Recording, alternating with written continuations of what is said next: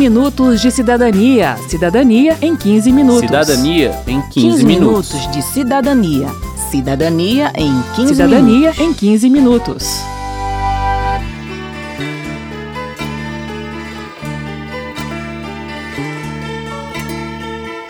Olá, eu sou Verônica Lima. Olá a todos, eu sou Márcio Aquiles Sardi.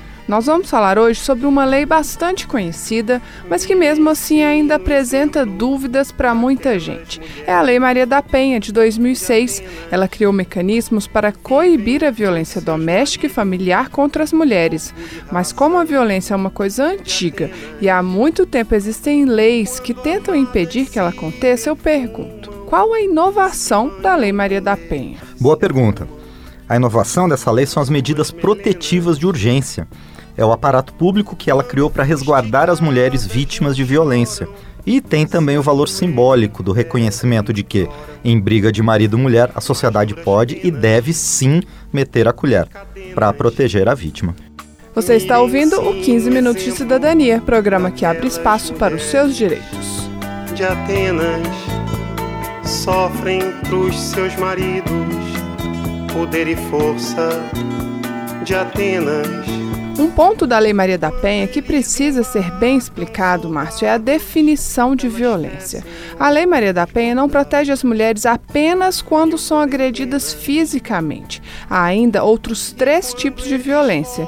Quem explica é a professora Isis Tábuas, do Núcleo de Prática Jurídica da Universidade de Brasília. A lei prevê quatro tipos de violência. A violência física, que ela é bastante conhecida, né? Que pode ser um tapa, um chute, um beliscão, um puxão de cabelo, até alguns mais graves, né? Uma facada, um tiro. É, a violência física é qualquer conduta que ofenda a integridade ou a saúde corporal da mulher. A violência psicológica, que é o segundo tipo de violência que a lei prevê, é qualquer conduta que cause dano emocional à mulher que diminua a sua autoestima, que a perturbe, que vise controlar suas ações, suas crenças, seus comportamentos. Comumente, a violência psicológica é praticada mediante ameaça, humilhação, perseguição, ridicularização da mulher. O terceiro tipo de violência é a violência patrimonial, que é a conduta de reter, subtrair ou destruir objetos, documentos pessoais, recursos econômicos das mulheres.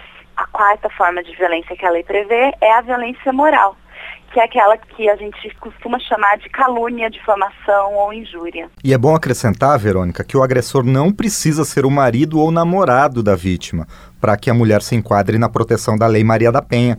Ele pode ser até o patrão de uma empregada doméstica, por exemplo. Vamos deixar que a professora Isis continue a explicação. A lei visa garantir os direitos humanos das mulheres em três âmbitos. O primeiro, nas relações domésticas, com ou sem vínculo familiar. Nesse caso, a agressão não precisa necessariamente acontecer dentro de casa, mas a relação entre agressor e agredida deve ter sido estabelecida dentro desse ambiente. Assim, a lei se aplica inclusive para a proteção das empregadas domésticas. No segundo âmbito, é o âmbito das relações familiares, que pode ser com pai, irmão, tio, cunhada, sogro, neto. Essas independem de coabitação, ou seja, não é necessário que o agressor e a agredida vivam na mesma casa. E o terceiro âmbito são nas relações íntimas de afeto, que também não necessitam de coabitação. E tantas águas rolaram, tantos homens me amaram, bem mais e melhor que você. Bem, Márcio, agora que ninguém tem mais dúvidas sobre o que é a Lei Maria da Penha e em que condições ela pode ser aplicada, vamos falar de um detalhe que eu aposto que pouquíssima gente conhece. A Lei Maria da Penha pode ser aplicada também para proteger mulheres lésbicas e bissexuais. Essa é a primeira lei brasileira a declarar explicitamente atenção e proteção às mulheres, independentemente da sua orientação sexual. E sobre isso eu tenho então uma pergunta, Verônica. E as mulheres transexuais? Elas têm direito à proteção da Maria da Penha? Isso, Márcio, eu vou deixar para a professora Isis Tábuas responder. A lei não traz expressamente que a aplicação deve ocorrer em situações de violência contra pessoas transgêneros e transexuais que se identificam como mulheres.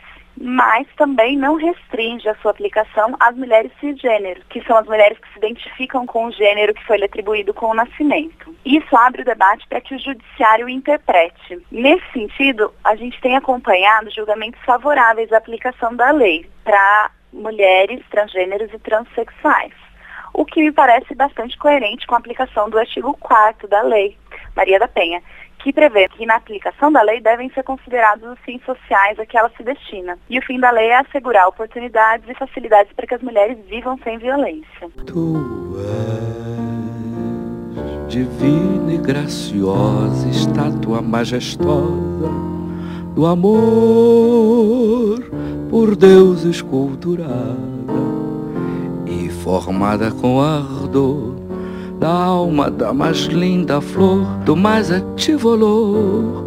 A Luísa Stern é assessora jurídica da Associação de Travestis e Transsexuais do Rio Grande do Sul. Ela afirma que poucas mulheres transexuais sabem que têm direito de recorrer à proteção da Lei Maria da Penha, apesar de estarem sujeitas muitas vezes a relações mais violentas do que mulheres que se identificam com o gênero de nascimento. Umas mulheres transexuais que são casadas com um parceiro que respeita e também outras que vivem uma, uma relação, por exemplo, de meio uh, assim abusiva ou de exploração, né? De parceiro se aproxima da mulher trans para ter, digamos assim, mais facilidade sexual ou até para ser sustentado por ela e que a mulher se sente fragilizada né, e, e, com, e com receio de abandonar aquele parceiro e não arranjar outro, né? Então, então existem relações abusivas e eu acredito que em maior quantidade do que nos relacionamentos entre homens e mulheres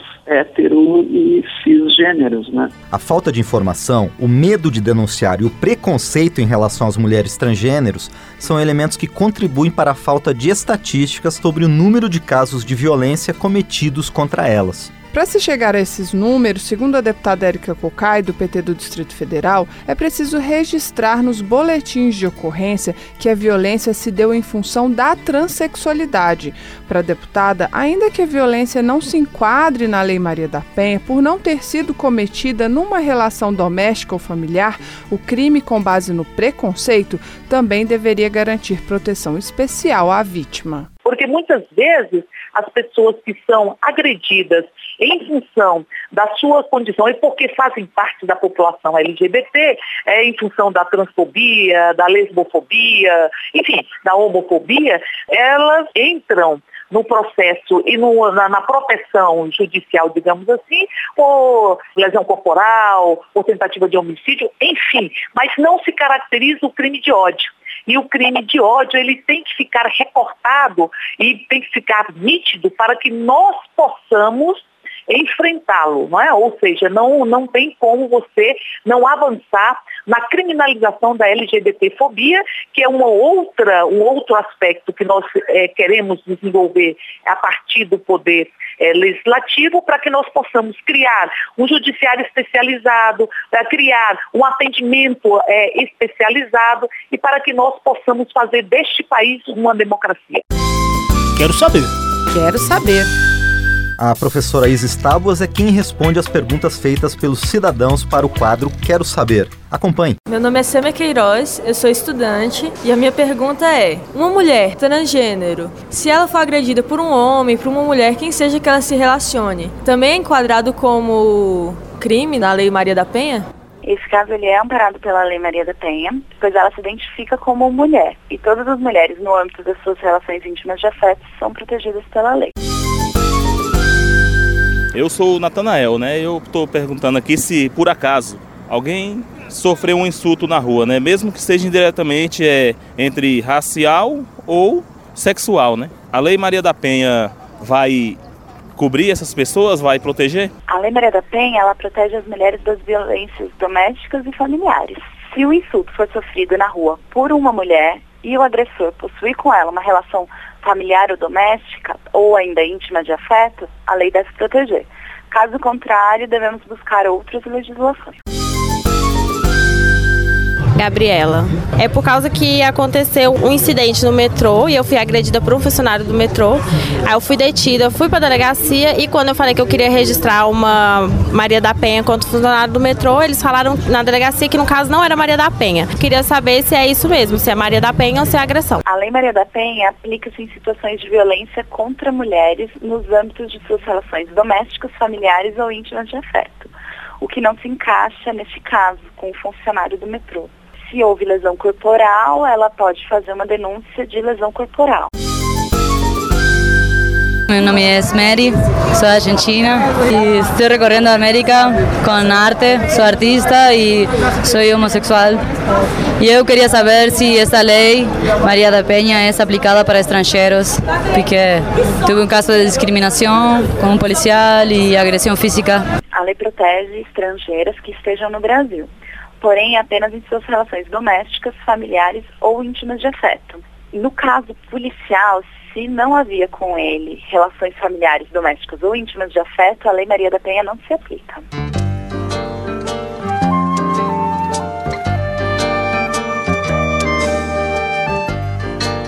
Márcio, antes de terminar o programa, vamos falar das medidas protetivas previstas na Lei Maria da Penha, as inovações que a gente falou lá no início do programa. Perfeito, vamos lá. Após a denúncia, o juiz tem 48 horas para determinar que medidas deverão ser aplicadas para proteger a mulher. De modo geral, as medidas protetivas buscam afastar o agressor do contato com a vítima, e, se for o caso, com os dependentes menores. Suspender o porte de armas, se ele tiver, e garantir pensão alimentícia provisória. Os bens da vítima também podem ser protegidos por meio de medidas como bloqueio de contas, restituição de bens indevidamente subtraídos pelo agressor e depósito judicial de valores por perdas e danos materiais decorrentes da violência doméstica. Dependendo da gravidade do caso, o juiz pode determinar o encaminhamento da vítima e seus dependentes para programa oficial ou comunitário de proteção ou de atendimento, sem prejuízo dos direitos relativos a bens, guarda dos filhos e recebimento de pensão. Lembrando, Márcio, que qualquer pessoa pode denunciar casos de violência contra mulheres de forma anônima e gratuita pelo Disque 180, que funciona 24 horas por dia em todo o país. As denúncias podem ser feitas também diretamente em qualquer delegacia. Existe também um aplicativo de celular chamado Clique 180. Ele foi desenvolvido pela Secretaria de Políticas para as Mulheres em parceria com a ONU Mulheres e a Embaixada Britânica.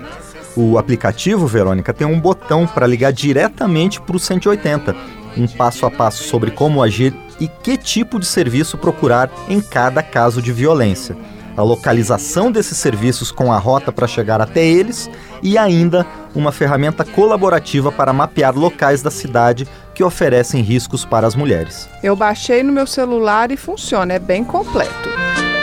Eu enfrentava os batalhões, os alemães e seus canhões Guardava o meu bodoque ensaiava o rock para as matinês. E a última dica do 15 Minutos é a iniciativa Vamos Juntas, da jornalista Babi Souza. Olha que interessante, ela propõe que quando uma mulher estiver andando sozinha na rua, que ela olhe para os lados e procure outra mulher que esteja indo na mesma direção. Aí ela pode propor que sigam juntas para evitar ataques e assédios. Bacana, tudo que vier para a proteção das mulheres é importante importante e interessante. E então é isso. Termina aqui mais um 15 minutos de cidadania, que teve produção de Lucélia Cristina e Cristiane Baker, trabalhos técnicos de João Vicente e Indalécio Vanderlei, edição e apresentação de Márcio Aquilissardi e Verônica Lima. Se você tem alguma dúvida, mande pra gente pelo 0800 619 619 ou pelo e-mail radio@câmara.leg.br ou ainda pelo Facebook da Rádio Câmara. O 15 Minutos de Cidadania é apresentado a cada 15 dias, às segundas-feiras, ao meio-dia. Você pode conferir todas as edições do programa no site da Rádio Câmara. É só acessar www.radio.câmara.leg.br. Uma boa semana e até o próximo programa. Olhos nos olhos, quero ver o que você diz. Quero ver como suporta me ver tão feliz. 15 minutos de cidadania. Cidadania em 15 minutos. Cidadania em 15, 15 minutos. minutos de cidadania. Cidadania em 15 Cidadania minutos. em 15 minutos.